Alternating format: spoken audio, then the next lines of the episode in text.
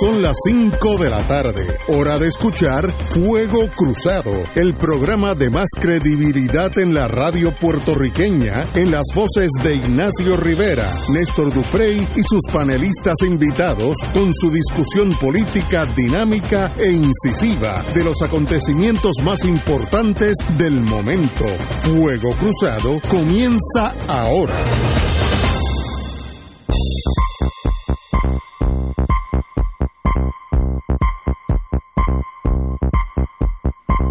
Muy buenas tardes, amigos y amigas de Fuego Cruzado. Comenzamos otro día en la jornada de la vida, en ese sendero tan bonito que se llama la existencia terrenal.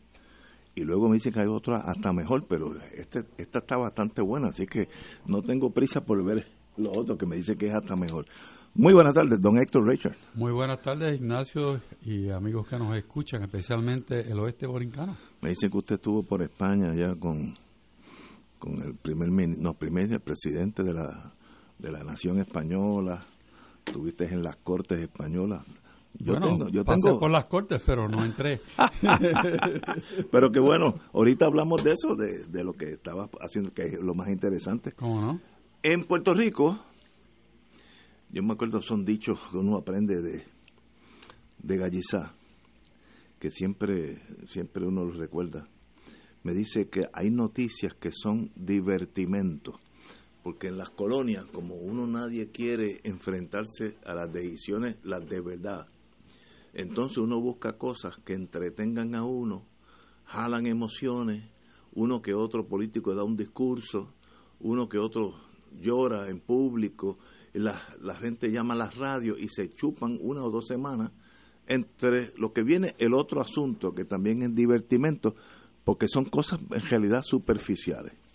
Llevamos como una semana con el famoso vuelo de un piloto de Fura que siguiendo para mí correctamente la, reglamentación federal, dice, si no hay emergencia yo no puedo estar llevando civiles, que el, la señora de las lanchas, eh, de un lado a otro, porque ya le habían dado un mangue, porque eso mismo pasó con el gobierno anterior que llevaron unos amigos a jugar golfo a Dorado y le dijeron la licencia suya la que está en medio del juego y entonces se ha formado un clase perpero lo terminó en Morovi un piloto en Morovi que es un destierro castigado que eso en sí es un acto si no ilegal inmoral del jefe de la policía escalera. Si no ilegal inmoral. Usted no usted si es jefe sea jefe, no sea una persona pequeña.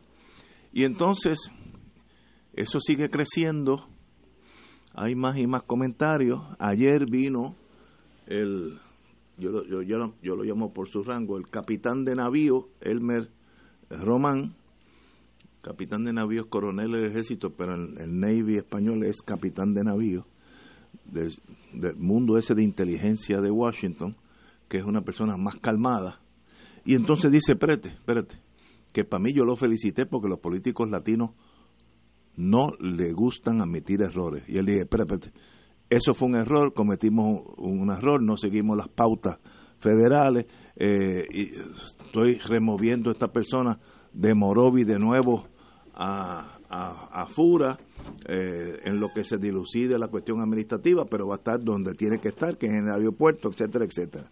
Entonces, eso sigue creciendo, una noticia que no es ni noticia, una noticia que no es ni noticia, pero sigue bajo el concepto gallizá el divertimento, nosotros acá jugando con nosotros mismos.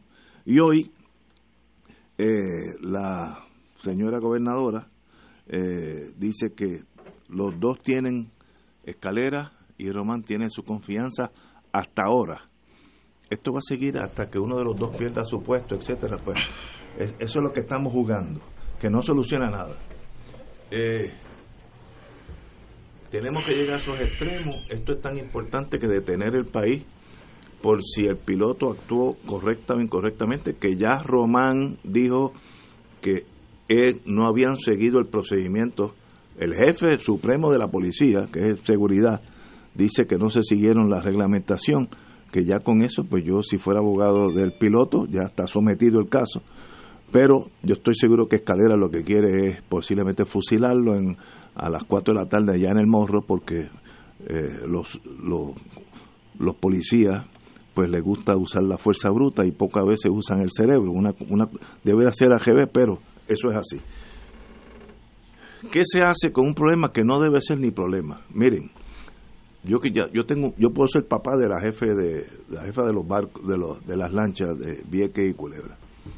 Como yo tengo un poquito más de calle que ella, si yo voy a coger esa lancha ese domingo y están unos señores allí con unos kayak parando mi, mi lancha, digo, señores, allí mismo en el muelle, al frente, hay una barrita, lo más buena, se me olvida el nombre ahora, pero estoy seguro que alguno de los viequenses me lo va a decir ahora mismo. Lo más bonito y lo más, pero a, 25 metros del muelle, vénganse ustedes, usted, obviamente ustedes tienen quejas en torno a la lancha, vamos a hablarla, vamos aquí al sitio este, se me olvida el nombre, eh, el que quiera hacer un palito a nombre mío, etcétera, y hablamos y nos amanecemos y hablando.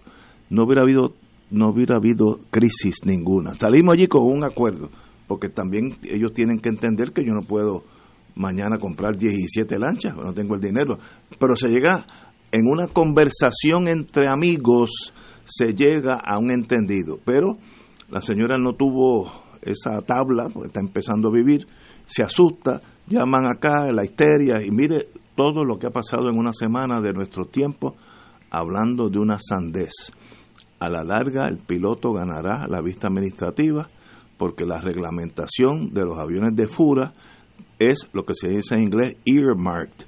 Está condicionado que el gobierno federal te va a dar a ti esos, esos, esos helicópteros o esos aviones, lo que sea, para el uso X, Z y H. No es pasear a los miembros del gobierno de Puerto Rico de un lado para otro. La única excepción, emergencia. La mejor emergencia en Puerto Rico el fuego del Dupont. Pues ahí, ahí usted bota el libro y salva al que pueda. Llevamos esto, me da la impresión que va a seguir jodando algo innecesario cuando el jefe supremo de la policía ya dijo cometimos un error y lo estamos arreglando. ¿Qué más hay que seguir con esto? Don Héctor.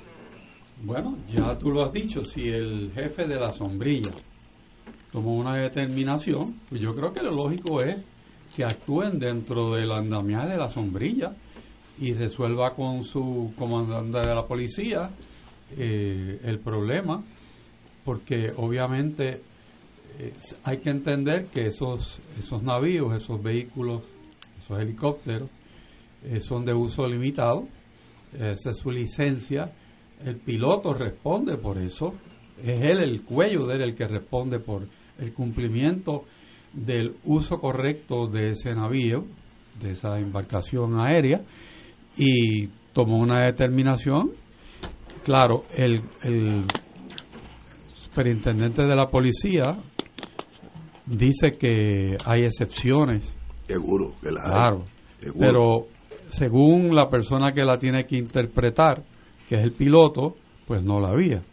Así que eh, me parece a mí que desde el punto de vista de gerencia de administración pública, hay un problema que hay que resolver y para eso están los organismos internos de la policía y de esa sombrilla.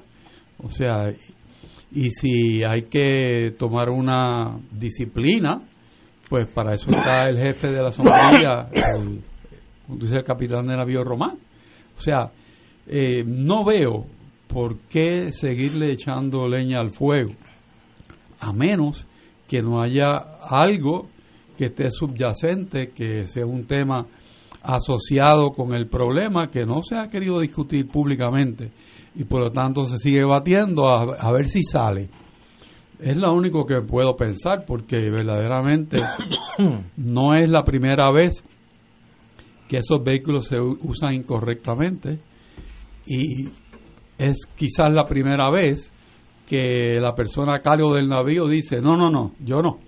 Este, yo voy a cumplir el reglamento que rige el uso de este navío. Así que, y punto, y se punto. Y si hay violaciones eh, de naturaleza federal, pues ya el FIA tendrá que decir lo que haya. Eh, me estuvo curioso que Douglas Left dijo que iba a mirar el asunto. Sí, sí, también, yo sé para qué. Eh, no sé, porque secuestro ahí no ha habido. Este, allí lo que ha habido es un mal juicio de, de un funcionario público que no tuvo la tabla de manejar un asunto que a lo mejor, pienso yo, no es el tipo de asunto que ella está dispuesta a manejar. A lo mejor no tiene la calle suficiente como para reunir este grupo de personas y entablar un diálogo. Todo eso es posible. Se puede haber asustado. Y pues eh, es una situación que solamente ella puede, puede decir qué le pasó. Pero me parece que ella, no estaría ahí sola. No es usual que la jefa de ATM esté ahí sola. Dos, o tres ayudantes. Ayudantes con ella. De, las personas que están allí eh, rodeando el, el tema no son desconocidos.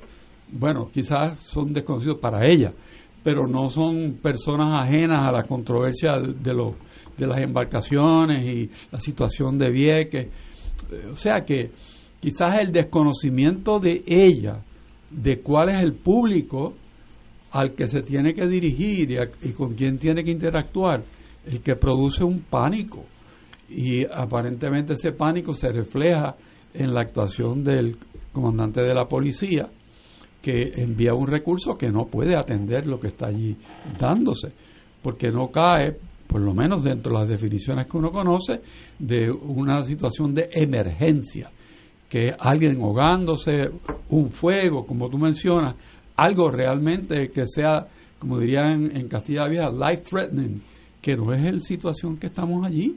Allí quizás es un susto, pero no pasó de eso.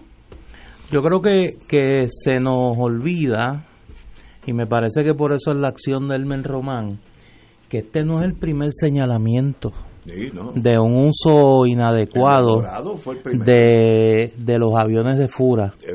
Y no es el primer señalamiento de acciones disciplinarias en la policía de Puerto Rico contra los pilotos que se niegan a, a, violar la ley. A, violar la ley, a nivel de que una de esas intervenciones ya es objeto de una investigación federal admitido por las partes. Así que a mí lo que me parece es que aquí han hecho un señalamiento que nosotros no conocemos todavía sobre el uso y abuso de el de la, la de la del, del, equipo de Fura y que Elmer Román está tomando medidas. Ese es un ese es un extremo de este caso. El segundo extremo me parece a mí que hay que tener en consideración en la figura de Henry Escalera ya Elmen Román había señalado su descontento con la gestión de Henry Escalera. Me parece que hay algo ahí. Sí, sí, por eso ya él lo había dicho. O sea, ya él públicamente había dicho, yo no estoy satisfecho con la labor de Henry Escalera. Eh, Román guardó una distancia prudente de Escalera cuando puso a dormir la constitución en medio de las protestas de verano, ¿no? Él se abrogó el derecho decir, aquí los derechos constitucionales aplican hasta las 11 de la noche. Que demuestra una ignorancia. Bueno, pues, pero una ignorancia tolerada, porque este no era un loco en una esquina. este, este era el jefe de la policía en una situación sumamente tensa. Y yo creo que lo que ocurre aquí es que se han acumulado las faltas de Henry Escalera. Hay una, parece que hay algo sobre el tema del equipo de Fura de, y, las investigaciones que ya estaban en curso, hoy se admite que hay una segunda investigación sobre estos hechos, ya de las autoridades federales, como ustedes señalan. El, el FBI ha, ha, dicho que está observando el asunto. Así que yo creo que hay algo más y que este señor Elmen Román, que como dicen allá en, en Cagua, ni es loco ni come candela, pues está tomando las providencias para que no le la sangre no lo salpique a él que al final es el, supervisor inmediato de Henry Escalera. Yo tengo que una pausa, yo quiero volver a este tema porque es, un much to do about nothing, mucho. No, pero ahí es donde yo yo creo que, no es debajo hay otras cosas más. Hay otras cosas. vamos a una pausa, amigo.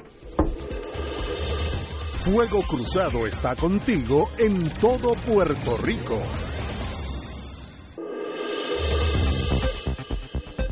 Y ahora continúa Fuego Cruzado.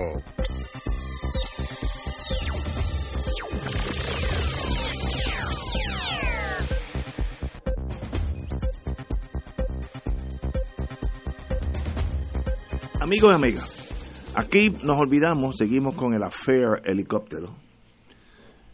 Y un amigo mío, lo bueno es estar con gente inteligente que tienen cosas inteligentes que analizar. Yo estaba en corte hoy y un amigo me dice, mira, tú eres notario. Sí, señor, yo soy notario. Si el gobernador te llama esa noche, Ignacio, hay una, un problema en Vieques y la, la, jefa de las lanchas tiene que hacerlo en affidavit, tú que eres notario, hazlo aquí en San Juan, porque ella está en Vieques. Es una emergencia. Yo no puedo hacerlo, porque la licencia mía de notario la pongo en la línea de fuego si la señora firma un día después el affidavit, porque ella está en Vieques. Lo mismo con el piloto. La licencia es de él, para que entiendan. Esa licencia no es del Estado Libre Asociado, no es de la Fuerza Aérea, no es de FURA el standing para él estar surcando los cielos de Puerto Rico es que el gobierno federal le dio una licencia. Y como está guiando un, una aeronave con un destino específico, él tiene que seguir esas normas. Como yo como notario, yo no puedo decir, espérate, no, había, un, había una emergencia, yo hice la FIDAPIT y luego a la semana ya vino y lo firmó. No puedo, me juego el diploma. Por tanto, usted tiene que respetar la decisión del piloto. Entonces, alrededor de ese evento tan sencillo de corregir, como ya empezó el capitán eh, Román a hacer, se forma este reperpero que es sencillamente un, un, gasto de energía del país en la nada. No va a pasar nada. Este señor va a volver a lo que se llama flight status. En cuanto se vea la, la, la vista que se vea, va a volver a ser piloto porque hizo lo que tenía que hacer correcto. Y la señora diría mi mamá, si tiene tanto miedo que se compre un perro. Pero Ignacio, puede pasar, puede pasar algo. Ajá, espérate, no me lo complique. Puede pasar Mira, déjame interrumpir a, a, Héctor porque llega una noticia aquí. Que yo creo que, que estamos ante, estamos al final de esta... Del divertimento. sí, sí, así casi así lo llama la gobernadora. La gobernadora Wanda Vázquez le dijo hoy al secretario del Departamento de Seguridad Pública que hay que acabar con la distracción de Henry Escalera. Divertamente. Eh, lo que usted dijo, no, no, usted está, mire, usted está con vara alta allí, está con vara alta. Dice la nota de Cyber News que reproduce el periódico La Perla. La gobernadora Wanda Vázquez Garcet dejó en manos del secretario del Departamento de Seguridad Pública, Elmen Román, resolver la situación con el comisionado de la policía, Henry Escalera, y el manejo del traslado del piloto de Fura, que se amparó en una ley federal para no rescatar, entre comillas, en Vieques a la directora de la ATM, Mara Pérez. Dice Wanda Vázquez, y citan, obviamente se trata de un comisionado que está bajo la jurisdicción del señor secretario, porque aquí el pueblo de Puerto Rico, ni el gobierno de Puerto Rico, ni yo voy a dar espacio a distracciones de esa naturaleza. Muy bien. Aquí no podemos desviar nuestra atención a problemas administrativos y situaciones entre funcionarios. Tiene que resolverse lo antes posible. Y en una vista pública, eh, eh, hoy eh, en el Senado, a preguntas del presidente Tomás Rivera Chats, Elmer Román dijo y citan, tendré que evaluar cuál va a ser la acción que se tomará y estoy evaluando todo lo que tengo para en un momento dado, todo lo que tengo, eh, para en un momento dado sentarme con la gobernadora y tener una charla sobre qué procede.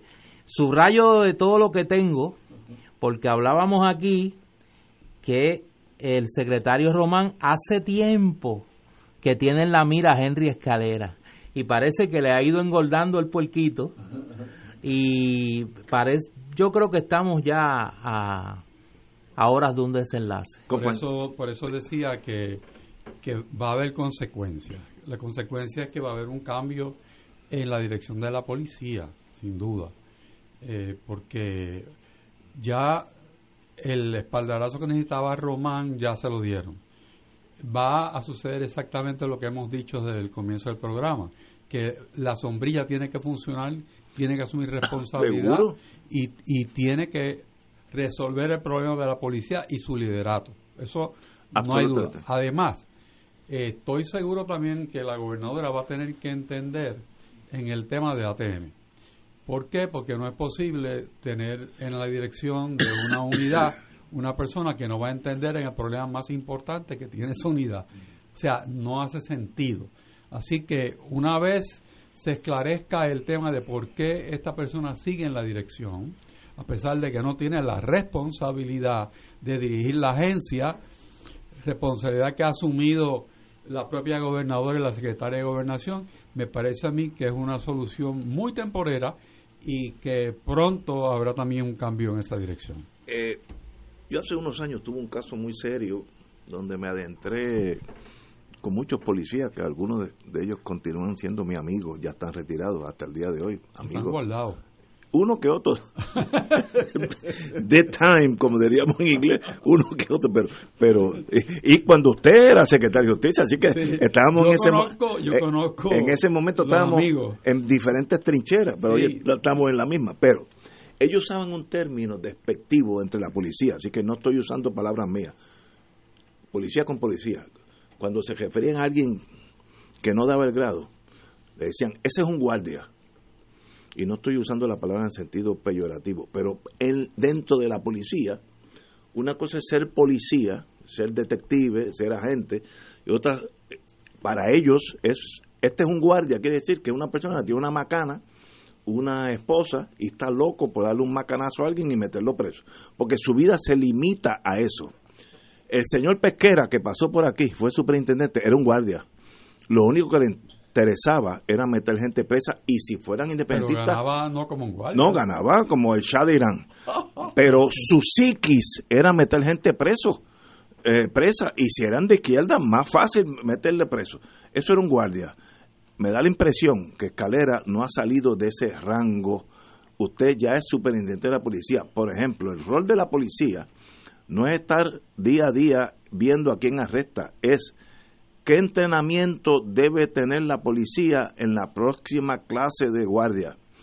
¿Qué entrenamiento deben tener los policías que ya son policías y hacen dos o tres años que no pisan un salón de clase? Ese es su rol. El de operaciones, dar cuatro macanazos y meterle un tiro a alguien, eso lo hace cualquier coronel, para eso, para eso son coroneles. Usted, si no llega a esa etapa, se queda de guardia y entonces no da el grado para ser superintendente me da la impresión que hay una pugna, y esa pugna es muy común, hay una gran diferencia entre el ser un agente de law enforcement, puede ser del FBI, Secret Service, Policía de Puerto Rico, y un, y un, un oficial de inteligencia. Son dos mentalidades diferentes. El agente de la policía lo que quiere es coger la persona, apresarlo, pasearlo por las calles, que sale en la foto y meterlo preso. El agente de inteligencia quiere decir, ¿qué tiene esa persona que yo puedo aprender de él para ayudar a la nación mía en lo que sea? Dos mentalidades. Si yo meto preso el sujeto, ya ahí yo paré la conversación con él, pero si yo me hago amigo de él y lo convenzo que ayude a, mis, a mi causa, puede llegar mucho más lejos. Me da la impresión que en la policía de Puerto Rico hay ese choque ahora mismo entre un ser policíaco con miras a encarcelamiento de seres humanos y un ser de inteligencia que está mirando mucho más allá del day to day. Eso es irreconciliable. Uno de los dos va a ganar o uno de los dos va a perder, garantizado, porque no son animales de la misma especie. Tenemos que ir a una pausa. No, no vamos a una pausa, tenemos unos minutos más. Pero ahí está. Eh, de paso, hablando en ese mundo, y estoy hablando de memoria, eh, el último acusado de los empleados fantasmas en el Senado, mañana se declara culpable ante el juez Besosa. Eh, este era el superintendente de esta oficina, ¿cómo se llama? De remodelación. O, ah, eh, no, asuntos intergubernamentales. Esa cosa, del Senado. Era, cosa, era un nombre del Senado.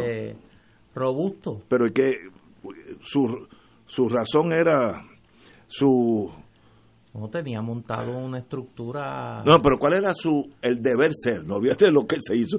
¿Qué era lo que él estaba supuesto estar haciendo Asuntos intergubernamentales. Okay, pues era el director de la Oficina de Asuntos Intergubernamentales del Senado de Puerto Rico. Wow. Pero realmente lo que hacía era que era un operador político de, de Rivera Chávez. Y cuando acuerda declararse culpable, mañana creo que por la mañana ante el juez Besosa, juez federal. Ángel Figueroa Cruz. Ese mismo, Ángel Figueroa. Es, obviamente me da la impresión que no hay duda que él aceptó que tenía empleados que no existían. Sí. porque si no, no se tiene que dar culpable. ¿Eso es permisible en el siglo XXI en Puerto Rico que tú tengas empleados que no existan? Es casi raya en lo increíble. Raya en lo increíble. Oye, lo curioso de esto eh, digo, y ustedes que conocen ese mundo. Yo, yo sé tampoco. No, no, no, tú sabes mucho, muchacho. tú eres, mira, de todos los que estamos aquí, el más que sabe lo que está pasando. Este señor Ángel Figueroa Cruz, que era director ejecutivo de la Oficina de Asuntos Gubernamentales del Senado, este hombre desde el inicio había dicho que él era inocente.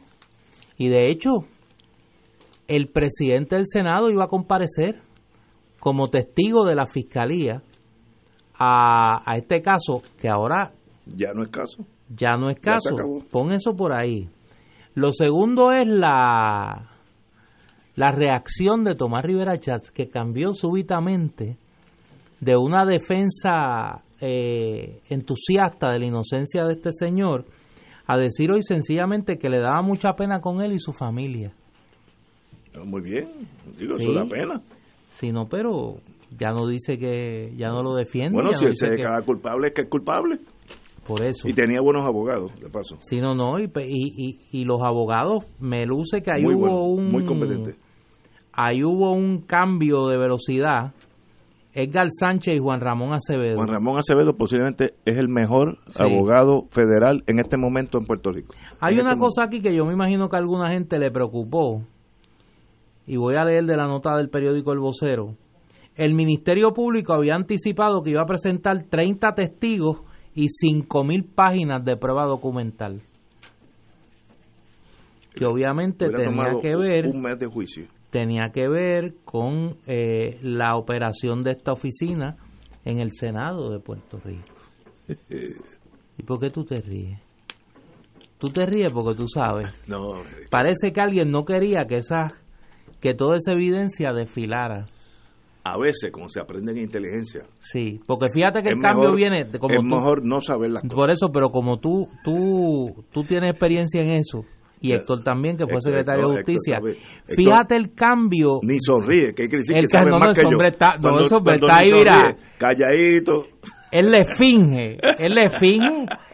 Eh, fíjate que el cambio de actitud de Rivera Chats y de este señor vino después que anunciaron que iban a citar a Rivera Chats a declarar. Fíjate como a partir de ese momento todo cambió. ¿Y por qué? Es que a veces uno entiende las cosas. Sí. Poco a poco, pero las sí. entiende. Yo me acuerdo de una frase que tú usas mucho, que es que tú te acuerdas cuando Rivera Chats, es que la historia es implacable, le dijo a Fraticelli que era un fequero. Un fequero. Sí, cuando Fraticelli era director del FBI. Yo me acuerdo de la frase esa tuya de que el toro faja. El toro faja. El toro es toro. Sí, y hace como dos semanas salió una noticia de que los agentes del FBI estaban prácticamente acampando en la legislatura. Y el mismo Rivera Chávez admitió que había agentes federales en el Senado sí, buscando información. No, pero, no, pero, no es. Están conversando. No es para preocuparse. Sí. Señores, tenemos que ir a una pausa, amigos. Fuego Cruzado está contigo en todo Puerto Rico.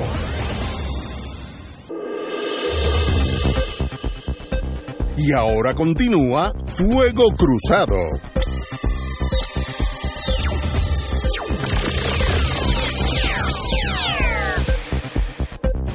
Señoras y señores, como estuvimos en el Senado de Puerto Rico momentáneamente, ya que el jefe de esta oficina de administración mañana se declara culpable por empleados fantasmas. Pero fíjate, tú, tú tienes una gran habilidad. Nunca me dijiste por qué. ¿Por qué qué? Porque se está declarando culpable. Pues porque es culpable. Hubo ese cambio. No, yo no sé el cambio, pero eso es, pero yo sé que los abogados son de primera y llegaron a la conclusión que no puedo con esa prueba, pues mejor llegar a un acuerdo que un mal juicio, eso lo sabemos lo que vamos a corte, mejor es un acuerdo a, un mal juicio. Pero vamos, ya que estamos mencionando, vamos a brincar al otro lado.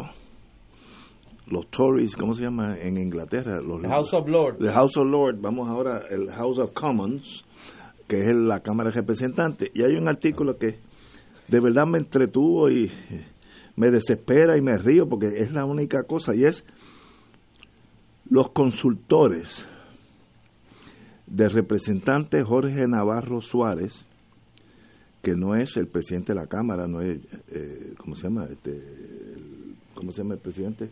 Eh, Méndez. Carlos Johnny Méndez. Johnny Méndez, ni el presidente del Senado, que obviamente pues tiene mucho más eh, obligaciones y responsabilidades.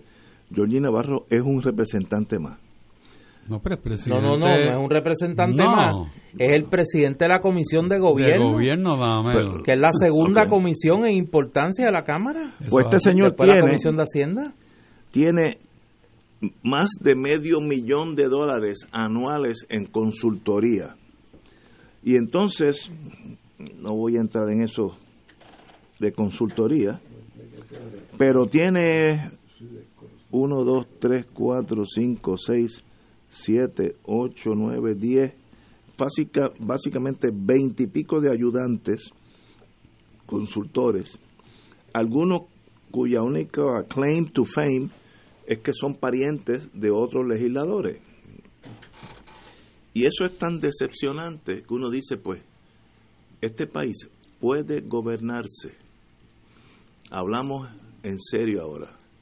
Este país puede gobernarse. Nosotros tenemos la capacidad de gobernarnos a nosotros, seamos república, seamos Estado, sea lo que tú quieras. Podemos gobernarnos.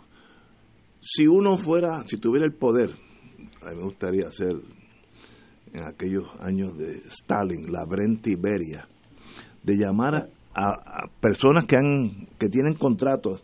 Aquí hay uno que tiene un contratito de 87 mil dólares. No voy a decir nombre porque no es relevante. Decirle, señor o señora, venga acá. ¿Qué usted hizo el último año por Georgie Navarro? Déjeme ¿por qué no lo dice? porque los nombres aquí son relevantes. Están en la página 5 del nuevo dilo, dilo, Es que yo no conozco a la gente. Angelina Cruz Sánchez. Por eso Betsaida, Edgardo, JAFR, José Rodríguez. Bueno, un montón.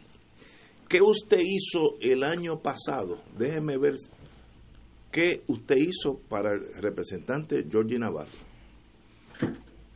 Si me dice, pues mire, yo volé cuatro veces a Washington, eh, me reuní con el presidente de, la Cámara dos veces, aquí está eh, la, reunión, conseguí un, un contrato para hacer las botas militares ahora mismo en Aguada hay una planta que emplea 48 personas haciendo botas, pues yo diría que eso vale la pena. Pues muy bien, señora, se puede ir. Pero entre estos que son veintipico, va a haber un montón que no han hecho nada. Eso lo sabemos todos los que somos puertorriqueños. Esto no hay que hacer grandes investigaciones. Lo sabemos. Eso es permisible en un momento que en Puerto Rico no hay dinero para el centro médico que no hay dinero para los estudiantes de, necesidades especiales, o es que yo, el problema soy yo, que ya yo estoy tan obsoleto que debo irme como los, como los elefantes, a retirarme para morirme, porque tal vez el problema sea yo. Esto de verdad, esto es un representante y no se conoce por sus facultades eh, intelectuales. estoy siendo fino, pero se conoce. Sí, pero se conoce, sí. sí. Pero no por su acción legislativa. Eh, no, ¿qué hacemos? Este es el país que nosotros hemos creado. Lo conocen hasta, como, como decían mucho antes, Allende los mares. Sí, sí. No, bueno, él salió nationwide haciéndole un pase a una muchacha. Él es hendido hasta el eje. Una cosa espantosa. Y salió en prime time porque le hicieron una trampita y él cayó. Eso lo vi yo en Estados Unidos. Yo estaba en ese momento en Texas. Es una cosa, bueno, pero ya se acabó. ¿Podemos gobernarnos, señor secretario de Justicia? Bueno, el problema no es si nos podemos gobernar. Yo estoy seguro que sí, que el país tiene de sobra talento para, para gobernar. Lo que pasa es que no hay supervisión. O sea, el, ¿quién responde por el dinero que administra la Cámara de Representantes. O sea, todos estos contratos tienen que ser aprobados. Es verdad. entonces se aprobaron estos contratos que son realmente para hacer política o remunerar eh, personas que colaboraron en una campaña. O sea, no nos hemos dado cuenta la situación precaria que vive el país y seguimos como si el problema fuera de otro. O sea, estamos en crisis económica, pero esa crisis económica no, no le pertenece a mi oficina. Y por lo tanto yo gasto como si estuviera bien, pero el resto del país tiene el problema. Pues esa es una manera de mirarlo. Pero me parece a mí que, por ejemplo, la Contralora tiene algo que decir con relación a eso. Eh, que el propio organismo administrativo de la Cámara tiene algo que decir sobre eso. Lo que pasa es que en el sistema de comisiones y de respaldo para la presidencia se hacen unas transacciones y entonces se le da un presupuesto a las oficinas para que gasten. Y entonces ese es un uso y costumbre que no debe permanecer en una época de estrechez económica y en ninguna otra época. O sea, debería ser que uno cobre por trabajo realizado. Y eso no es lo que estamos aquí viviendo. ¿Cuándo lo vamos a terminar? No sé. El pueblo tendrá su oportunidad de escoger personas que sean responsables para llevar a cabo las funciones públicas. Si nosotros abdicamos eso, pues tenemos lo que acabas de mencionar tú en el periódico. Oye, aquí hay alguien que... Pero ¿qué, qué solución? Pero fíjate, mira del lado amable, aquí hay alguien que sabe más que nosotros y además tiene un, un espíritu más... Más libre. Más mentalmente, ¿no? Más mentalmente sano. Y me escribe, si alguien necesita asistentes es él por lo poco que sabe de todo. Es una manera de verlo. Sí, oye, una defensa buena. Pero fíjate, eh, nosotros estamos en un momento bien grave de nuestra vida como pueblo, porque estamos viendo conductas cada vez... El colapso de un país. El colapso de un país y conductas de la clase política cada vez más aberrantes. Y Jordi Navarro, que se ha convertido en una caricatura, ¿no? En una especie de, de, recordatorio cruel de, de, todo esto, no es el único. Yo no, no, no, no, y hay uno y hay unos en la porque Jordi es medio dirían este medio cafretón, pero hay unos de que comen en restaurantes finos y todo eso, que andan igual y yo tengo dos casos que me parece que que no se le ha dado la atención que se debe. Hoy salió un anuncio para el grupo Latinos con Trump. Nada más y nada menos. sí, no, no, no. pero es que esté igual de aberrante que Jordi Navarro. Es más, más, más. O sea, es más, igual de aberrante. Ese, ese a Jordi atrás. Por eso, eh, el presidente de la Junta de Control Fiscal, José Carrión III, eh, y lo peligroso no es que haya hecho un anuncio político, que yo tengo mis serias dudas a la luz de la interpretación que han hecho los propios miembros de la Junta sobre si eh, correspondía eh, o es legal eh, que este hombre grave un anuncio de campaña para Donald Trump. Pero lo peligroso no es que lo haya hecho, es lo que dijo. Este hombre ha dicho, y cito, Puerto Rico se ha enfrentado a muchos desafíos en los últimos años, pero a pesar de esos retos, el presidente ha prometido apoyo y amor hacia el pueblo de Puerto Rico y la isla. O sea, ¿en qué mundo vive eh, José Carrión? ¿Dónde están las muestras de amor de Donald Trump a Puerto Rico? No, Olvídate la ayuda. No, pero amor a, lo que él escoge. Por eso. De Puerto Rico. ¿Dónde le ha demostrado amor a ¿De dónde este individuo saca que Donald Trump ha demostrado amor a Puerto Rico? Y yo, no sé ustedes, pero yo tengo que coincidir con la congresista Nidia Velázquez cuando dice que la actitud de Carrión socava la credibilidad de la Junta de Control Fiscal. ¿Cómo tú vas a tener un presidente de la Junta de Control Fiscal como un politiquero, este, grabando anuncios para Donald Trump, además mintiendo descaradamente, como hacen ese anuncio José Carrión? Misterio y dice mucho más negativo de Carrión que de Trump. El problema es Carrión, no es Trump. Trump tiene derecho a ser loco y hace lo que quiera. Pero yo decir que un loco está bien y me quiere mucho, ese es el problema mío, no, no es de Trump.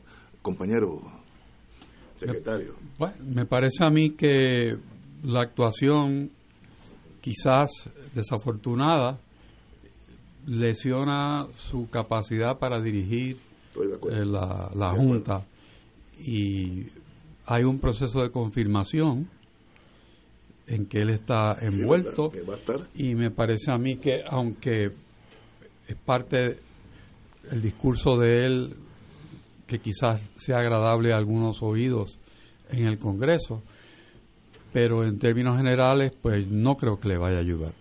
Yo a mí es sorprendente que diga primero la posición de él, que está dirigiendo la economía de un país no es para tú abanderizarte de nadie, ni los demócratas. es una locura lo que ha dicho. Una cosa que incomprensible. Es como si un juez federal aquí mañana dice que. Entonces la defensa de él, la defensa de él es que yo soy republicano. Pero, pero, o sea, él todo lo resuelve así. Y, y no hay algo de discreción en su ser, no hay nada. O es abiertamente pro Trump. Si Trump le dice a usted, pégale fuego a Puerto Rico, ¿usted lo haría? Porque es republicano, ¿no? Bueno, ha demostrado cuál es su primera lealtad, no es al pueblo de Puerto Rico, es al presidente Trump. Señores, tenemos que ir a una pausa, amigos. Fuego Cruzado está contigo en todo Puerto Rico.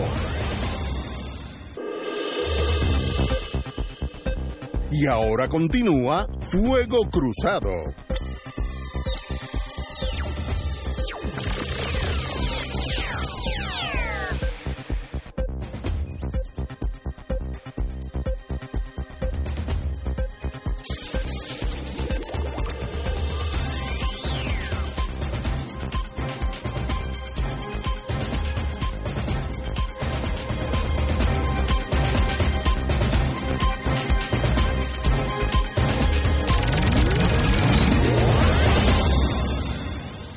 Regresamos, amigos y amigas, a Fuego Cruzado. Oye, y se me quedó un dato de esto de José Carrión, porque a mí me parece tan inaudito. El último, eh, el último cinismo de, este anuncio de Carrión es que cuando, cuando graban el anuncio, en el anuncio él se identifica como empresario.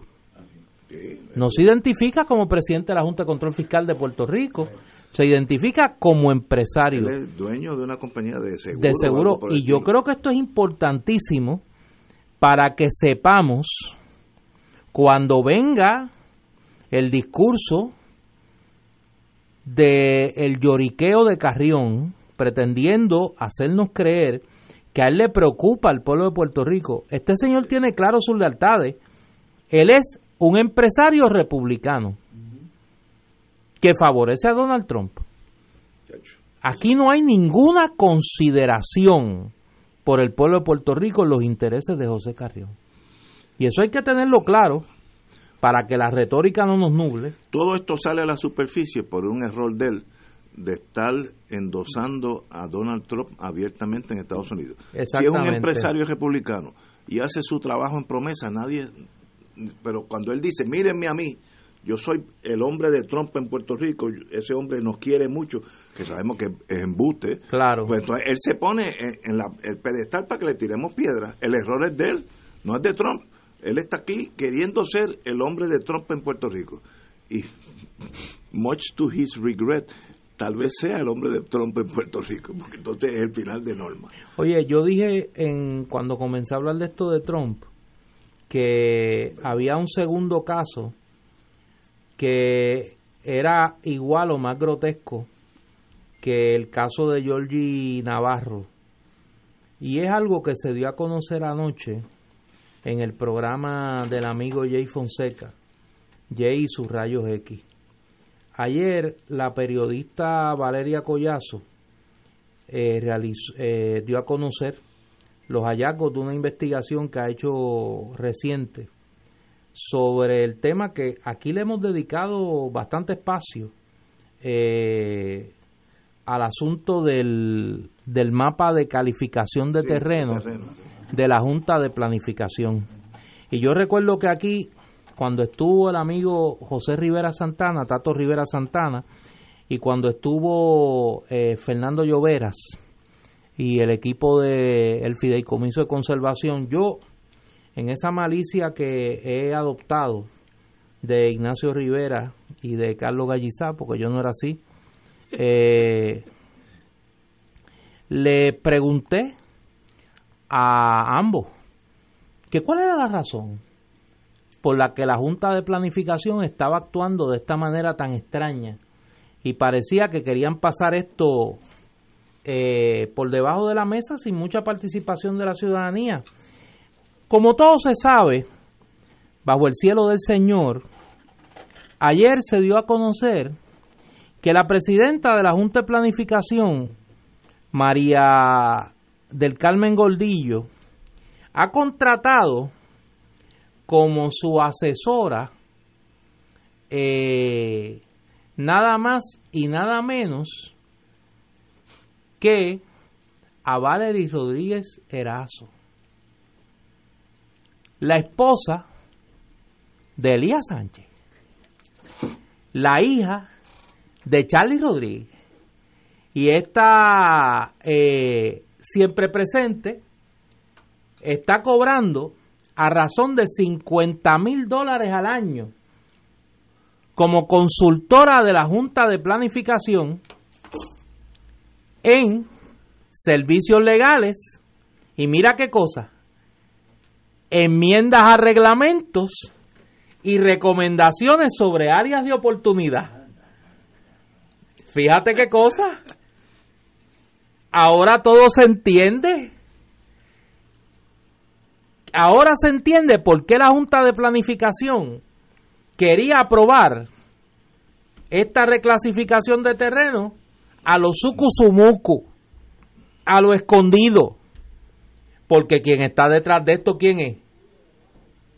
La esposísima. La esposísima de Elías Sánchez, Valery Rodríguez, que nos cuesta en la Junta de Planificación 50 mil dólares al año. Y a esta hora nadie le ha pedido explicación, empezando por la gobernadora, Wanda Vázquez, pero claro, no se la va a pedir porque ¿de quién era asesora Wanda, eh, Valery Rodríguez? De Wanda Vázquez. De Wanda Vázquez, cuando era procuradora de la mujer. Y hay que comenzar a preguntarse, si es que no nos lo hemos contestado ya, si nosotros no estamos ante una gran tomadura de pelo, ante una gran tomadura de pelo, donde por más que cambian las cosas, las cosas no han cambiado nada. Y tenemos la misma gente. Lo que pasa es que ahora están escondidos. Como está escondida en la Junta de Planificación, Valery Rodríguez Erazo hasta el 2020, traqueteando con los reglamentos de la Junta de Planificación, paga por la propia Junta de Planificación a razón de 50 mil dólares al año. Y nadie, nadie le exige nada. Nadie exige explicación, nadie exige Volvemos al tema mío, que algo cínico. Nosotros tenemos la capacidad de gobernarnos. El, aspecto positivo que lo dio Héctor Rachel, sí tenemos, pero hay unos escollos, obviamente, hay unos escollos que no. Y, y estoy seguro que si un periodista se busca la lista de estos contratos, estamos hablando 20, 30, 40 millones de pesos al año en contratos que la mitad son de embuste, embuste eh, la pregunta que yo le hice a Llovera, porque yo estuve aquí ese día, era quién era el beneficiario directo de estos cambios en zonificación, o como le quieran llamar hoy en día, clasificación de suelo. Y yo creo que ya pronto empezaremos a ver qué compañías son las beneficiarias de todo este aspecto porque sin duda es para liberalizar áreas que ahora mismo están protegidas. Construcción a la cañona. y eso parece imparable. Pero un país se puede destruir. Yo que tuve un poco de experiencia en Haití, en Haití por otras razones, deforestaron al país y literalmente cuando uno vuela de Santo Domingo a Puerto Príncipe, uno puede ver la frontera, porque la frontera dominicana es verde, eh, como si estuviera volando sobre el yunque, y de momento parece que estás en la playa de Luquillo, y es, a eso es Haití. Si tú destruyes un país, eh, eh, desde el punto de vista ecológicamente, es muy difícil de reconstruirlo y sencillamente hay que tener mucho cuidado con eso. Yo quiero hacer otra historia cuando venga de la pausa de las seis. Vamos a una pausa. Chicote. Fuego Cruzado está contigo en todo Puerto Rico.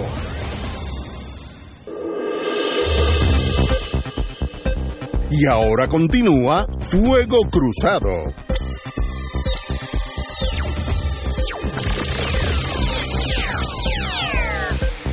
Hay una nota de esperanza y es que la doctora María Conte Miller eh, regresa al negociado de ciencia forense y ya prometió estabilizar en un mes, yo hubiera cogido tres, la entrega de los cadáveres examinados por la dependencia y encaminar la reacreditación, quiere decir que no está acreditada en este momento, eh, de la institución que en los últimos años ha sido objeto de críticas del mal manejo de cuerpos y retrasos en el análisis de las pruebas. La doctora Conte Miller dijo que tiene un plan para lograr estas metas y indicó, indicó que ella no va a estar detrás de un escritorio dando órdenes, sino que ella va a ser parte de esas autopsias, eh, esos estudios forenses. Así que todo el mundo, yo no la conozco, pero yo pregunté hoy y todo el mundo que la conoce dice que es de primera clase, que ya tiene una, un expediente de triunfo le deseo lo mejor y que ponga en orden este, esta ciencia forense que en este momento parece que lleva un caos de casi 5 o 6 años. Así que buenas noticias y qué bueno que la gobernadora la pudo convencer porque estos patólogos ganan mucho más afuera que en Puerto Rico. Así que eso es un sacrificio para ella. Muchos patólogos, patólogos se han ido porque ganan 3, 4, 5, 6 veces lo que ganan en Estados Unidos aquí. Así que no es fácil retenerlos acá. No tan solo eso, sino que la autopsia es una sola cosa, pero ese negociado es parte de la espina dorsal del procesamiento criminal en Puerto Rico. Es correcto, sí, sí, eso es, correcto. Eso es una herramienta extraordinaria, porque si bien es cierto que los vivos hablan, pero los cadáveres también transmiten mucha, pero mucha información y las pruebas científicas que se hacen también. Así que poner en orden la casa de ese instituto es una gran noticia para el procesamiento criminal en Puerto Rico. Eso es verdad, eso no, no lo mencioné y es muy correcto. Para un fiscal que tiene que probar que esta persona no es que murió de edad, sino que murió por un golpe en el cráneo, lo que sea, el patólogo forense es esencial. Si no, pues lo único que hay es un muerto, más nada. Así que es, sí es esencial para el derecho criminal desde el punto de vista de fiscalía. Digo, y corríjame ustedes si estoy incorrecto, pero en la incumbencia de esta de la doctora Conte no hubo mayores señalamientos. No, nada. No, nada, al contrario. Por eso. Todo el mundo estaba de acuerdo. Por eso. Que eso es raro en el Puerto Rico de hoy, pero muy bien. Bueno, es que hay gente que trabaja. Hay, gente que son buenas, sí, es verdad. Eh, el juez El Pi, en el caso. Gustavo El Pi. Gustavo El Pi, del Tribunal Federal, le impuso una perpetua federal, ahorita voy a explicar qué es eso, a Oscar Cali Martínez, uno líder, el líder de la conspiración para el asesinato de el teniente de la prisión federal, eh, Osvaldo Albarati, oriundo de Utuado. Eso fue el 26 de febrero del 2013 los federales se dedicaron a la búsqueda y llegaron finalmente a este asesinato. Eh, este señor fue a juicio el 20 de septiembre del año pasado eh, y se extendió 11 días el juicio. Me acuerdo que yo voy parte extremadamente interesante. Eh, testigos de cargo declararon en la vista que vieron a Martínez pendiente del movimiento en que la víctima salía a su hogar que era Utuado, y le hizo señales a otros confinados que a su vez instruyeron a gatilleros que estaban fuera de la prisión en el exterior para que persiguieran y tirotearan a, a Albarati a su salida del MDC, Metropolitan Detention Center. Eh, allí falleció en el acto. La perpetua que impuso el juez El Pi es lo que se llama Life Without Parole, que es perpetua federal, que es sin límite. Este señor Martínez, Oscar Cali Martínez, no volverá a ser un ciudadano en la libre comunidad, aunque viva 250 años. Es life without parole. Eso yo he estado, desgraciadamente, dos casos en mi vida y sé el shock que esa sentencia da a las personas cuando comprenden que no hay un mañana, no es que en 25 años hay probatoria, no, sencillamente se acabó la vida y ahí a veces se desmoronan emocionalmente allí mismo o en la oficina de los alguaciles, eso lo he visto yo con mis, con mis ojos que es un, un espectáculo muy triste, un ser humano es un ser humano, pero este asesinato es de los pocos casos que se han dado en Puerto Rico donde han matado a un oficial federal por estar haciendo su trabajo. No, no fue en una barra por una discusión o un caso de droga, no. Estaba cumpliendo con su deber y por eso lo mataron. De esos casos no hay mucho y yo creo que el Tribunal Federal correctamente eh, quiso dejar saber cuáles son the rules of engagement, las reglas del juego. señor secretario.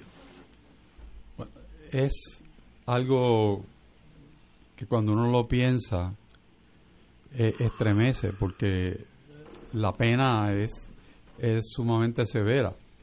Esa persona no va a volver a ver la luz del día como persona libre, pero que la ley es la ley y una, es un asesinato realmente premeditado eh, a base de un, de un concierto, a base de una estrategia para lograr asesinar a una persona por, como tú dices, hacer su trabajo. Eh, creo que no hay mucho que decir. Esa es la ley, esa es la sentencia, el juez escuchó la prueba y allá va. O sea, hizo lo que tiene que hacer. Desde el punto de vista humano, estremece, pero eh, es algo que el sistema que tenemos nosotros provee para eso. Estoy de acuerdo. Eh, si tuviéramos una, un sistema penal tipo europeo, eh, con un pensamiento de que hay un punto en donde ya está bien, porque ya está viejo y puede salir y estar en la comunidad sin ser un, un peligro para nadie, pues quizás el sistema europeo dice mejor que lo mantenga la familia eh, en su casa cuando cumpla los, los 70 años, pero no, el sistema federal pues, tiene eso y un sistema de pena muy diferente al sistema europeo. Que de paso yo creo que el sistema europeo es superior al norteamericano, que parte de una premisa calvinista para mí, yo no soy religioso en ese sentido de saber, una que, que hay que castigar al ser humano para siempre, eso Europa eh, lo máximo es, dependiendo del país, 20 o 30 años de cárcel por un asesinato. Mire, 20 años calendario, es una vida. Pero Estados Unidos, bueno, este caso puede ser 100 años, sea, una cosa dracónica que yo creo que no le hace bien a nadie, pero esas son, como dicen en inglés, the rules of engagement, las reglas del juego. Oye, yo... Si tienen una buena ahí. No, yo le doy gracias al Señor que ustedes están aquí, para que ustedes me ayuden a entender una de las cosas más, de las noticias más incomprensibles que yo he tenido que analizar en tiempos recientes.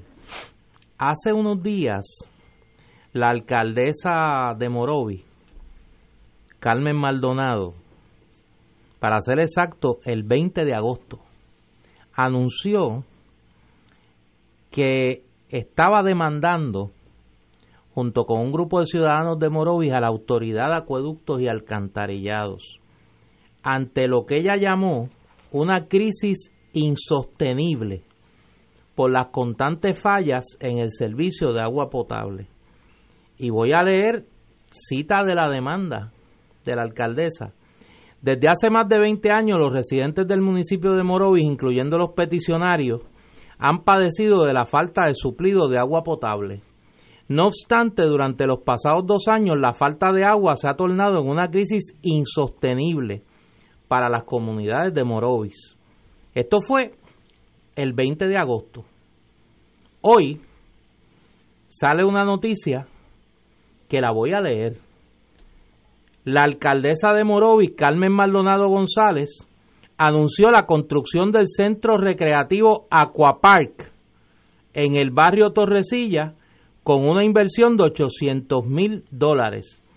Esta es una iniciativa para fomentar la recreación y el turismo familiar en nuestro pueblo.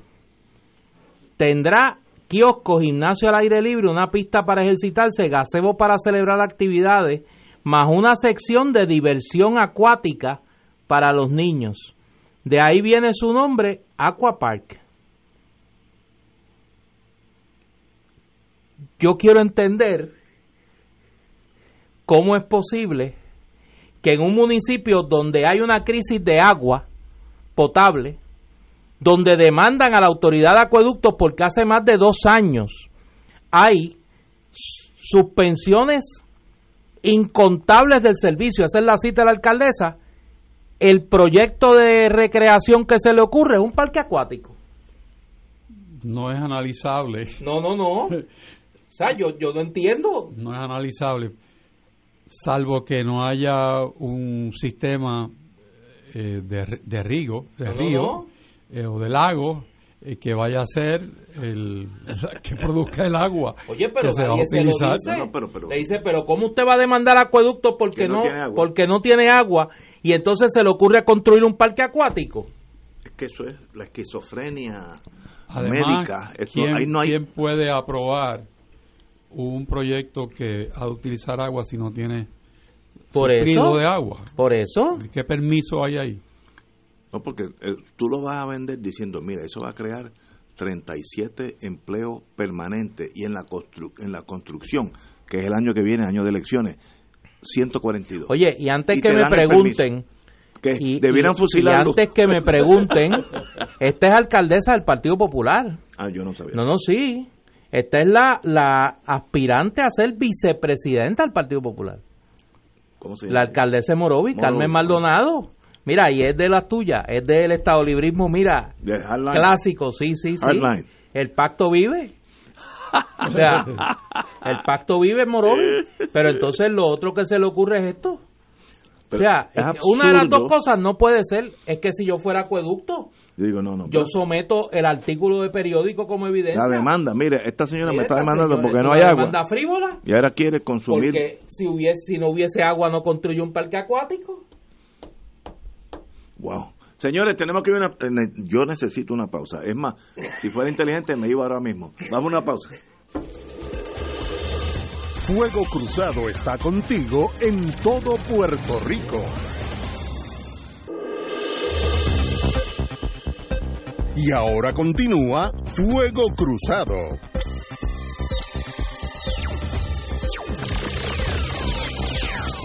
Amigos y amigas, ya le dieron fecha al mega fraude de FEMA aquí en Puerto Rico. El, como le dieron fecha al mega fraude, le dieron fecha al juicio. El juez federal Francisco Besosa señaló para el 9 de diciembre, eso es mañana, el juicio contra las ex empleadas de FEMA, Alsha Tribble y Giovanna Patterson, al igual que el presidente de Cobra Acquisition, Donald Keith, acusados por participar en un presunto esquema de fraude de 1.800 millones de dólares. Estos son billos de verdad. Esto no están robando carros por ahí. 1.800 millones de dólares en el otorgamiento de dos contratos para levantar el sistema eléctrico tras el paso del huracán María. Tengo que hacer una corrección. No es que estas tres personas cogieron una maleta con mil, primero que no caben en una maleta, tendría que ser un camión.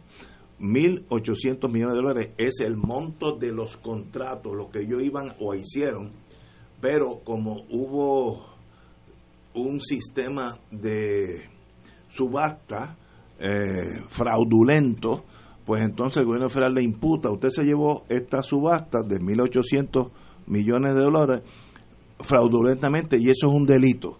Pero hay que corregir, porque yo, oí hoy en la, ayer en la radio que piensan que se vearon 1.8 billones para su casa. Eso no es cierto. Pero no sigue, no empece, aunque hubieran hecho su cometido, hicieron todos los trabajos, cumplieron a pie de la letra, hay un delito federal porque el sistema de subasta fue a base de soborno. Ese es el delito en sí. Está para el 8 de diciembre y el juez dio hasta el 2 de diciembre para notificar si hay algún acuerdo de, de alegar eh, culpabilidad, si no, pues se ve el 9, si no es que la defensa con toda probabilidad pida una proposición bajo la tesis que me enseñó a mí mi, mi gran amigo, ay, lo digo ahorita, mi, mi gran amigo, ay, el, el americano socio de Nachman, mi gran amigo Harvey, Nachman, Me, me, enseñó una máxima del de derecho criminal que es extraordinaria.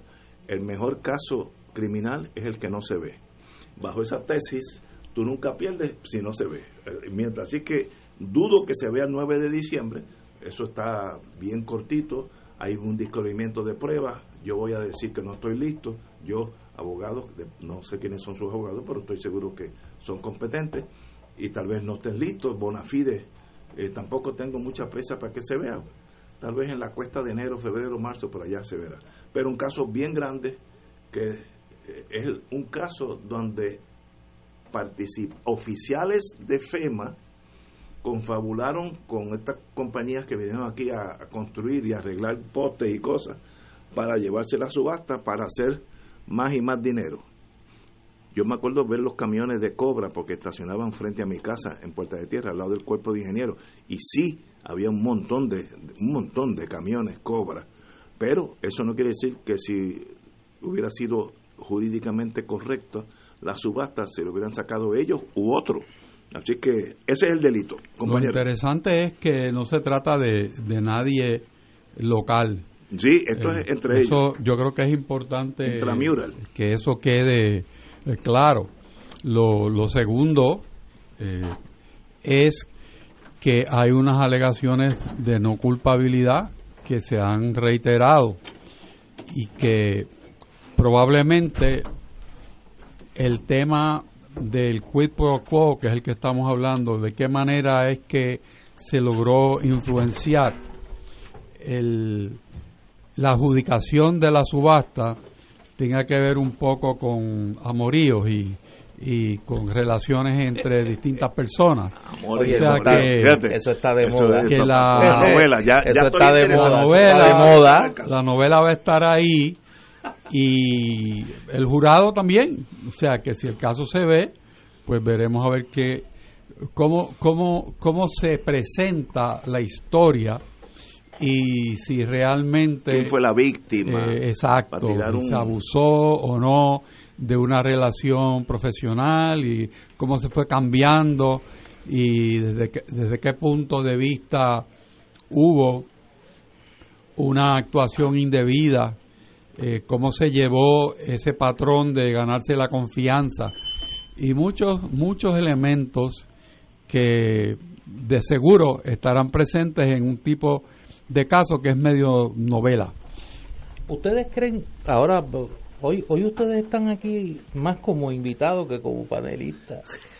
Yo creo que es la eh, única solución. No, no, no, y me acaban de enviar una cosa ahí que no quiero discutirla hoy porque ya ve, me voy a deprimir demasiado. Eh, ¿Ustedes creen que ese caso se vea? Sí. ¿No va a haber alegación de culpabilidad? Ah, eso es otra cosa. No, eso es otra cosa. Eso es otra cosa. Por eso, ¿va a haber alegación de culpabilidad o no? Si yo, es que depende de a quién, de quién tú eres abogada, abogado. Si yo fuera abogado de esta señora Asha Tribble, mi defensa es, esta fue una pobre infeliz que tuvo unos empleos chipichape toda su vida, de momento la trasladan a Puerto Rico y, y cae bajo la ilusión de estos señores, Mr. Cobra, que es un gánter, esa sería mi defensa. Y él sabe enamorar a estos servidores públicos probos para congegarlos y llevarlas al Waldo Factoria, etcétera, y ella cayó en este mundo y sí cometió un delito, pero ella fue la víctima. Yo la vendería como la víctima. Esa es la novela. Esa es la novela. Entonces, si yo fuera abogado del de Cobra, es al revés. Estas personas me extorsionaron a mí. Así que ahí, ahí hay defensas. Es más, hay hasta motivos para solicitar que se vean casos separados. Juicios separados. Porque son defensas, una choca con la otra. Yo fui la víctima y esta me extorsionó. Pues uno de los dos está mintiendo. Y es un. No me sorprendería que radiquen juicios por separado. Pero una llorona puede salvar una vida. Eh, jugársela.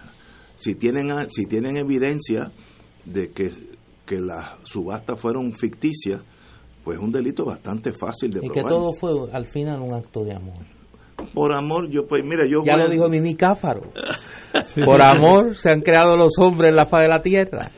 Pero el tema de la subasta está por lo menos en la información del pliego de acusación está bastante claro que por sobre unas posturas que eran más razonables se escogió eh, la de Cobra. O sea que por ahí hay un, un filón bastante claro. Señores, tenemos un señor invitado. Eh, bueno, vamos a ir una vamos a una pausa para empezar sin interrupciones. Eh, por favor. Fuego Cruzado está contigo en todo Puerto Rico.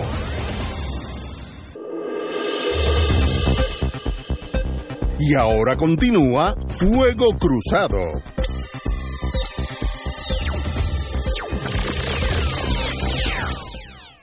Compañero don Néstor Duprey. Mira, eh, tengo aquí, yo no sé ni cómo presentarlo, porque es mi hermano, mi compañero de trabajo, compañero de demasiadas maldades para contarlas. No la No, no, no, no, son maldades por el bien del país. Eh, es el amigo doctor eh, y colega José Luis Colón González. José Luis, bienvenido. Muchas gracias, muchas gracias. Buenas tardes a ti, a, Héctor y a Ignacio. Yo estoy como siempre, como en familia, porque aquí siempre acoge con mucho cariño. Usted es un frequent flyer, solo de gana Julio Quiro, de la Fundación Luis Muñoz Marín. Y está hoy acompañado por María del Mar Caragol, que es la directora de la División de Publicaciones del Instituto de Cultura Puertorriqueña. Saludos y bienvenida. Usted sí que no había venido. Yo no había venido, estoy estrenando. Pues bienvenida. Bienvenida. Y José Luis viene hablar de un libro que es un libro bien curioso eh, de José Luis. Caribe China, Ventana a la Modernidad, la fábrica de losa en Puerto Rico, 1947 a 1977, en una segunda edición, esta vez eh, de carpeta rústica, yo tengo que decir lo siguiente, a veces uno en la vida, yo en mis cuentas digo que yo soy un eterno estudiante y el día que deje de aprender, pues ese día pues me imagino que estaré a medio juego de morirme. Cuando José Luis publicó este libro en su primera edición, yo era de los que decía, bueno, un libro sobre Caribe China, sobre una fábrica de, de, de losa, de, una, de vajillas, ¿no? Y a través del tiempo descubrí la historia que hay detrás de Caribe China y lo que representa no solo para el pueblo de Vega Baja donde estaba la fábrica, sino para, para una generación, para varias generaciones de, de puertorriqueños. Eh, voy a hacer la pregunta que haría Ignacio, que hoy, como parece que el Joker anda este Oye, estrenaron el Joker, sí, no, estrenaron el Joker y hay como un movimiento con la película. Mañana es jueves. Mañana es jueves, sí. No me asusten. y ya hay fiscal nuevo, que ahora todo puede pasar, viene Con brío, viene, con brío, viene con brío. Pues Ignacio te preguntaría, pero yo creo que aquí sí cabe la, la pregunta. ¿Qué es Caribe China y por qué un libro sobre Caribe China? Muy bien, pues yo eh, agradezco nuevamente, ¿verdad?, la, oportunidad de la invitación. Yo creía que me ibas a preguntar la pregunta obligada que va a hacer todo el mundo. ¿Y por qué se llamó Caribe China? Porque la gente lo lee en español, ¿verdad? Así que... Eh, no, pero esa es la segunda, esa es la segunda. Pues bueno, primero, esto empieza como una afición personal, sin muchas aspiraciones, porque mi abuelo materno trabajó 25 de los 27 años que operó la fábrica y fuera supervisor en esa fábrica. Por lo tanto, yo nací y me crié dentro del misticismo de esas vajillas que eran hechas a mano, que eran pintadas a mano, que eso había que cuidarlo, que no se podían dejar caer y romper. Y eh, todo comienza porque ya cuando yo llego a la Asamblea Legislativa en el 2001, una buena compueblana vegabajeña me dice que ella tiene una vajilla allí para vender que está ocupándole mucho espacio, que era de sus papás, mandada a hacer exclusivamente para sus padres en 1958. Ella quería deshacerse, ella nunca se casó y demás. Y entonces yo digo, pues dime cuál es la vajilla, descríbele, me dice Caribe China, y pues ya tiene dueño. Eh, Caribe China fue esta iniciativa que se da dentro del programa de industrialización Manos a la Obra, a finales de los años 40 con la nueva ley entonces de incentivos industriales, en el que el gobierno cambia la filosofía del proceso de industrialización. Y fue, sin lugar a duda, una de las industrias más icónicas de ese proceso de industrialización. Eh, como tú bien señalaste, operó por espacio de 30 años en Vega Baja. Llega también en el momento en que ya va languideciendo la industria azucarera. La central San Vicente, que era el centro de, de desarrollo económico en Vega Baja, ya estaba dando sus últimos aletazos. Y en Vega Baja existía antes de Caribe China, que todavía está operando desde 1938, la famosa fábrica de alfombras Besoski. Me acuerdo de Todavía existe. esa, un americano polaco. Americano polaco. Correcto.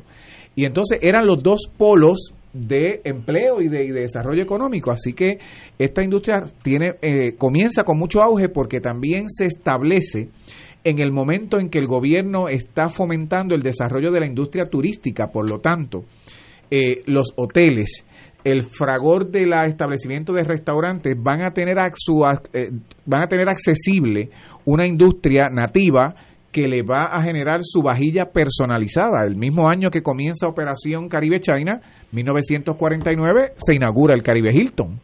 Así que inmediatamente los hoteles, las, las instituciones, los restaurantes van a comisionar su vajilla personalizada. Dicho sea de paso, Inicialmente la producción mayor era para uso industrial, hoteles y restaurantes. El 90% de lo que se producía en Vega Baja se exportaba a los Estados Unidos. Por eso son las mismas letras. Por eso son las mismas letras. Del Caribe Hilton. Por eso hay algunos diseños que son similares y que usted puede encontrar el mismo plato producido por una fábrica en Estados Unidos que la que se produce en Puerto Rico, porque esto era una, subsidiaria. La empresa matriz inicialmente estuvo en Nueva York, la Iroquois China, y luego le venden a la Sterling China que estaba en Ohio. Y entonces los, los patrones, los moldes, los diseños se comparten. Quiero decir que, que ya me, me, tocó el corazón porque no sabía que Caribe China le suplía a la Marina de Estados Unidos parte de su... De su bueno, maestro, cuando usted tenga la oportunidad de verlo más en detalle, tiene ahí no solamente de la Marina, tiene del cuerpo de, médicos del ejército, tiene de la base Raimi, ah, tiene de Roosevelt Road. O sea, yo pensamos en usted también. Hay que comprar el libro. Pensamos en usted también. Ya me desalmó. El Fontainebleau Hotel, que era de los hoteles o uno de los hoteles más finos en, Miami, ustedes, eh, digo, Caribe China les, suplía. Y lo curioso de esto, no curioso, eh, lo, llamativo de esto, es que esas piezas se han convertido en piezas de colección. Se han convertido en piezas de colección. Conversábamos ahorita fuera del aire, primero, que esto fue, esto era, eh, llega también un momento ese cambio de estilo de vida y de paradigma llamado modernidad, ¿verdad? En que la, se cambia lo victoriano y la formalidad por la simpleza, la sencillez Número dos, este era el regalo obligado para los recién casados. O sea, la historia oral es tan repetitiva de personas que todavía conservan sus vajillas o parte de ellas porque el, el, la persona que le iba a obsequiar o los recién casados podían ir a la fábrica directamente y hacer el escogido y, y era la pieza obligada. Por otro lado, les comentaba fuera del aire que parte de lo que la ha convertido en esa pieza de colección es porque es quizás uno de los pocos productos hechos aquí que testimonia su procedencia. O sea, todos los sellos de todas las piezas dicen Caribe o Caribe China, Puerto Rico, USA. Por lo tanto, hay también un elemento de identidad de, de, de, relación con lo que somos, con lo que representamos, y a mi juicio es parte de lo que lo ha llevado, Además de que eran piezas sumamente duraderas, hay piezas de estas que tienen 50, 60 años y parecen que son nuevas. Eh, la resistencia, porque eran también quemadas a altas temperaturas para resistir el uso eh, a gran escala industrial. Y el libro además de tener obviamente la historia de la de, de la fábrica de Caribe China, tiene cualquier cantidad de fotos de distintos eh, modelos de vajillas. Veo una aquí, eh, uno tira siempre para lo suyo. Veo una vajilla de WKQ Telemundo con el logo original. Así es. El logo de 1954. Eh, y hay cualquier cantidad de, de diseño. Este diseño azul, este era como que era bien típico el de las casas. El llamado Blue Willow, que tiene sus orígenes en la losa inglesa.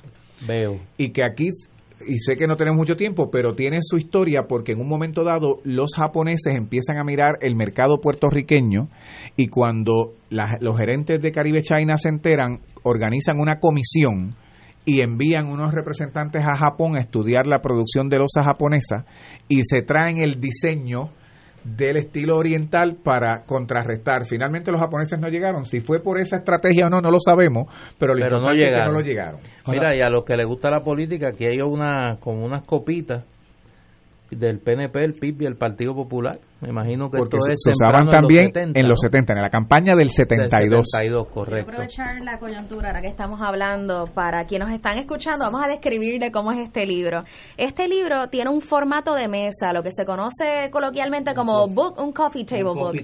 Exactamente, y tiene un muestrario de sobre 125 imágenes que se trabajaron, eh, ¿verdad? Eh, eh, tenemos también fotografías históricas que fueron gracias a la Fundación Luis Muñoz Marín, el periódico El Mundo, el periódico El Mundo y otros colaboradores. Y esto es un proyecto que se gesta desde el Instituto de Cultura Puertorriqueña a través de su editorial, que tiene la colección de historia. Así que este libro ahora mismo subraya eh, y es protagonista de esa, de esa colección.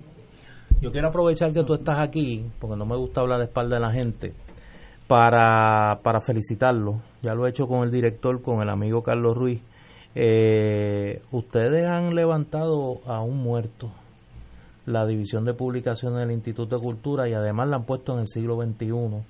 Me parece que lo que están haciendo en términos del rescate de las grabaciones de, del instituto, colocarlas en su página web de acceso a, todo el público en general, allí hay eh, joyas de nuestra música, de nuestra producción poética que ahora están accesibles. De hecho, el Archivo General hace poco eh, subió, como decimos en el argot digital, eh, una muestra de las primeras grabaciones que están accesibles y yo creo que es una gran labor del instituto. Nosotros somos locos con criticar, pero a veces felicitamos. Y en ese sentido, lo que está haciendo el instituto me parece que es un trabajo más que loable. Una, una pregunta, ¿hay alguna asociación de la ubicación de la planta con el pueblo? O sea, ¿tiene alguna materia prima que fuera una razón de ser? Para que se ubicara? Sí, buena pregunta, Héctor. Hay, hay varias razones para por lo cual se ubica en Vegaja. Primero, el gobierno buscaba accesibilidad al, a los muelles y al puerto de San Juan, ¿verdad? que no fuera una cosa demasiado distante. No existía la autopista de Diego, pero de todas maneras, de San Juan a Vega Baja por la, vieja carretera militar, la 2, eso hacía eh, algo de accesibilidad. El segundo elemento, como mencioné hace un rato, era la abundancia de grandes depósitos de arena silicia, de arena blanca, que abundaba en toda esa zona del Carso, pero que en Vega Baja específicamente habían grandes depósitos. ¿Por qué razón? Porque aunque ellos importaban la materia prima principal de Inglaterra, la arena blanca que se conseguía en la zona de Vega Baja era utilizada como materia prima secundaria. Mezclaban eso, eh, debido a eso, tienes unas piezas con una blancura sobresaliente y la quemada de las piezas a altas temperaturas en los hornos que la hacía entonces más resistente. Ah, Ese libro se presenta mañana, mañana a las 7 de la noche, 10 de octubre, en la sala este del antiguo arsenal de la Marina Española en la puntilla. En la puntilla del viejo San Juan. Y tenemos de la puntilla. Exactamente. Y junto con el libro se abre también la exhibición de eh, las vajillas de las piezas que van a estar allí disponibles hasta el 9 de noviembre en horario de martes a sábado, ¿verdad, María del Mar? Martes a sábado de 8 y media de la mañana al mediodía y luego de 1 de la tarde a 4 de la tarde. O sea, un mes. Estamos un mes completitos y tenemos unas piezas rarísimas de colección. Eh, que de verdad exhorta a todo el mundo a que pasen a verlas. Eh, también quiero mencionar que nosotros, obviamente, a través de la política pública promovemos la accesibilidad cultural. Así que eh, esperamos a todo nuestro público que tiene baja visión o limitaciones visuales a que nos acompañe y pueda hacer el recorrido con la impresión en braille, eh, a través también, ¿verdad?, de la voz de nuestro guía de museo. ¿Dónde se consigue el libro? El libro está eh, disponible a partir de esta semana en las principales librerías de Puerto Rico. Eh, a nuestros compañeros del sur está en el Candil en Ponce, en Santurce está en La Esquinita, Librería Mágica en Norberto González en Río Piedras y también la que está ubicada en Plaza Las Américas. Casa Norberto. Eh, para quienes están en, en la diáspora, estamos a través del libro 787 y próximamente en la tienda virtual del Instituto de Cultura. Y también en el Candil, que tiene su página web, lo pueden adquirir los que están en, sí los que están en la diáspora. Para los que van a ir al museo, yo le llamo el Museo de la Puntilla, pero ¿cuál es el verdadero nombre? Antiguo Arsenal de la Marina.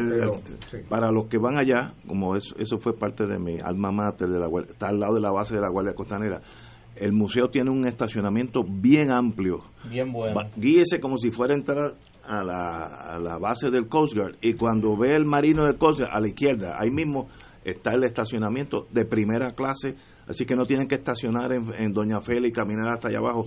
Eh, eh, el que haga eso lo está haciendo de más porque puede estacionar allí. Bueno, pues para todos los que me preguntaron desde que el libro se publicó por primera vez, que dónde se conseguía el libro, que cuándo salió una segunda edición, pues mire, ya se publicó. Caribe China, Ventana a la Modernidad, la fábrica de losa en Puerto Rico, 1947 a 1977, del doctor José Luis Colón González. Se presenta mañana en el Arsenal de la Puntilla, en el Viejo San Juan, y es una publicación del Instituto de Cultura Puertorriqueña. José Luis, mucho éxito y gracias. Muchas gracias por venir. Mucho éxito, es muy interesante. Y a usted sabe que las puertas del programa están abiertas. Cuando tenga publicaciones así, sabe que puede venir. Hasta ahora, sí, lo haré. hasta ahora la vajilla que más me gustó fue la que dice US Navy. No sé por qué. no, no, no. tenemos, dudas. Vamos a una pausa, amigos. Fuego Cruzado está contigo en todo Puerto Rico.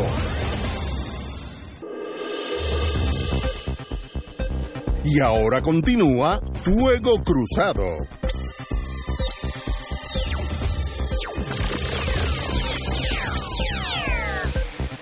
Amigos y amigos, aquellos eh, que quieren estar un ratito con Eduardo Lalo, este escritor y pensador puertorriqueño, mañana hay una tertulia en nuestro Colegio de Abogados y Abogadas con Eduardo Lalo. Excelente. Jueves seis y media, libre de costo. Si usted trae su propio vino, también se economiza hasta tener que comprarlo. ¿Cómo? Sí, así que puede llevar su. ¿Sí? Yo, llevaré lo mío. Sí, Eduardo, la, la, vez que estuvo aquí me impresionó. de las mejores cabezas. Eh, así que mañana, el Colegio de Abogados, no tiene que ser abogado.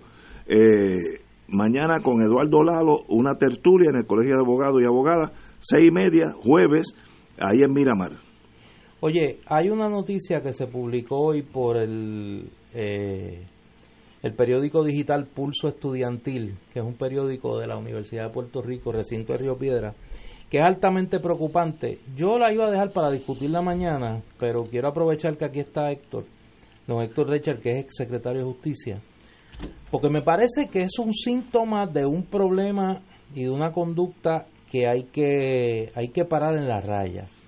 Dice aquí que el Departamento de Justicia obtuvo en mayo de 2017 una orden de registro para lograr acceso a 1.553 páginas de fotos comentarios y conversaciones de la cuenta de Facebook de Pulso Estudiantil durante la huelga estudiantil de la Universidad de Puerto Rico. Sin embargo, no fue hasta la semana pasada que Pulso Estudiantil supo de la intervención de justicia para obtener información correspondiente al 26 al 28 de abril de 2017. La agencia también tuvo acceso a las cuentas en Facebook de Diálogo UPR y del Centro de Comunicación Estudiantil. Entre la información intervenida figura material audiovisual de pulso estudiantil y los nombres de las personas que hicieron las publicaciones y de los seguidores que comentaron. Además, tuvieron acceso a las conversaciones privadas entre el medio y sus seguidores e información personal del ex director y cofundador del medio, Roberto Nava Alcina, como su, su número de tarjeta de crédito. En la orden de registro de la que este medio, Pulso Estudiantil, obtuvo copia, un agente de la Unidad Investigativa de Crímenes Cibernéticos de Justicia, identificado solo como La Salle, indicó que el propósito de la intervención fue y citan establecer la identidad y control de la cuenta y sus usuarios. Eh, la exdirectora de Pulso Estudiantil durante la huelga, Fabiola Pagán Meléndez, escribió lo siguiente. A nosotros nunca nos llegó un documento, algún tipo de notificación de parte del Departamento de Justicia en cuanto a acceso a nuestros datos, nuestra información, nuestro contenido en Facebook. Y comenta eh, Estudiantil que fueron alertados de esto por empleados del representante independentista Denis Márquez Lebrón, que sabemos había presentado una resolución, la resolución de la Cámara 1545, para investigar la posibilidad de que la Policía de Puerto Rico esté eh, reiniciando la práctica de persecución y fichaje de personas por su afiliación política o preferencia ideológica a través de las redes sociales. Eh, a mí me parece que esto es sumamente peligroso y a quien le corresponde explicar por qué es quien toma la iniciativa de solicitar la intervención es a la entonces secretaria de Justicia y hoy gobernadora Wanda Vázquez, que a petición de Nivia Fernández, la entonces presidenta de la Universidad de Puerto Rico, acudió al tribunal para solicitar esta orden de registro cibernético de cuentas de medios de comunicación que incluye el incautarse de información privada, no solo de las personas que laboran en ese, en ese medio, sino de personas privadas que tuvieron alguna interacción con el medio en las cuentas sociales. Pero, pero qué raro de una orden de incautación y no le dan la orden al, incautado. Eso ahí hay algo que no entiendo. Hay algo raro y además eh, hay jurisprudencia del caso de Weber, por ejemplo, eh, que el, Tribunal Supremo de Puerto Rico estableció claramente cuáles son las pautas, aún para ver una factura de teléfono. O sea que, que me parece a mí, hay algo que, que no está claro eh, en, en, la secuencia de eventos porque esa orden tiene que haber sido notificada, eh, tiene que haber dado una, una, una vista que sería de inmediato eh, en donde se estableciera la amplitud, primero la necesidad y lo segundo la amplitud, porque no puede ser más amplia que el fin bien estricto que se persigue. O sea, no sé. Eh, Sería eh, interesante seguir esa esa búsqueda, porque ahí hay algo chueco. hay algo que, no, no, que, no, no, está bien. Yo he hecho la gestión por mi cuenta eh, para que las personas a cargo de Pulso Estudiantil se comuniquen con nosotros para tratar de invitarlos al programa, porque esto es sumamente peligroso.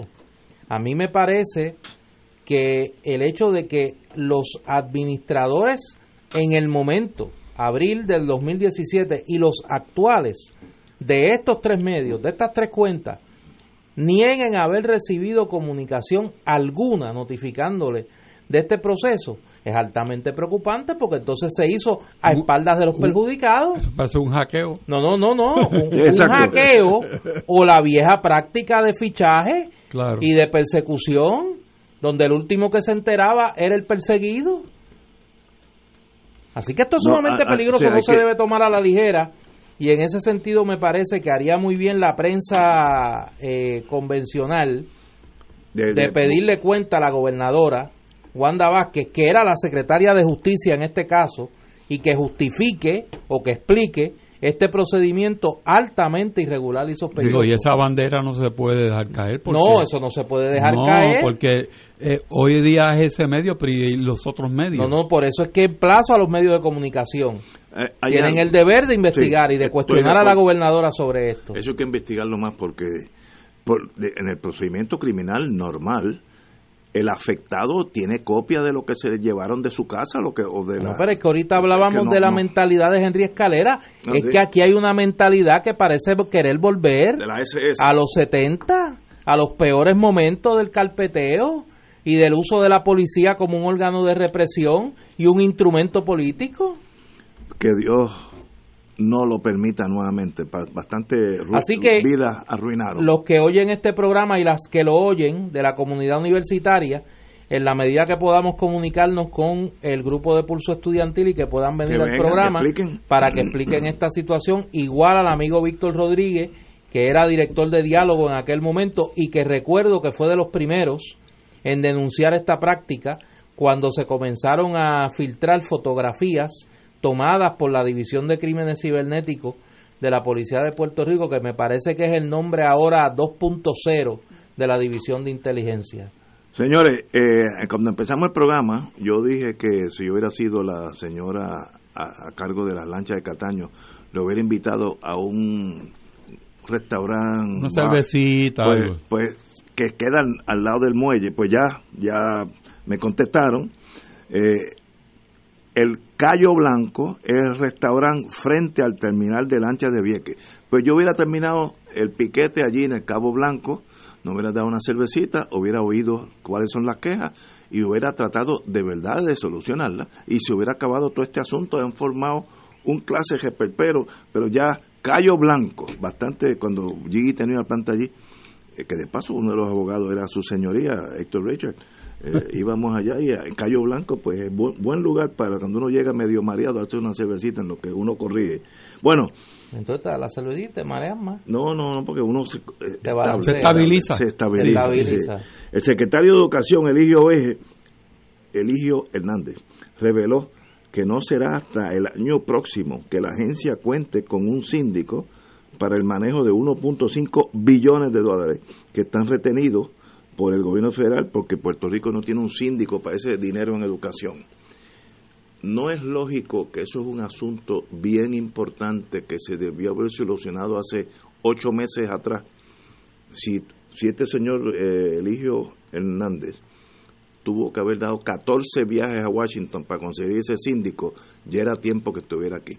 Ahora, cuando choca con la pared, dicen no hay más dinero porque no han nombrado el síndico, ahora es que vamos a mover la maquinaria a nombrar al pobre síndico. Eso es prioridad uno la gobernadora y el, señor Hernández o el doctor Hernández. Mañana deben estar en Washington buscando ese síndico, si es que lo, lo, tienen que... Pero Ignacio, todavía hay más, es que eso se puede cambiar para que las asignaciones específicas para cuestiones individualizadas se puedan lograr antes, antes de antes de ese espacio de tiempo que dice ahí. Que no sean un bloque que no no no seguro. Ah, es como negociar una unión. Si esto no hay conflicto sobre este dame este. Correcto. Aunque sean 15 mil. Y eso es dable y estoy seguro que eso es lo que van a hacer. Porque eso es lógico. ir partido a partido sí.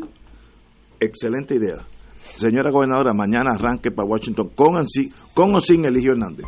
Señores, tenemos que irnos. Eh, y si necesita abogado, pues yo le puedo notificar uno que puede hacer ese trabajo fácilmente, que está aquí conmigo ahora. Señores, hasta mañana, amigos.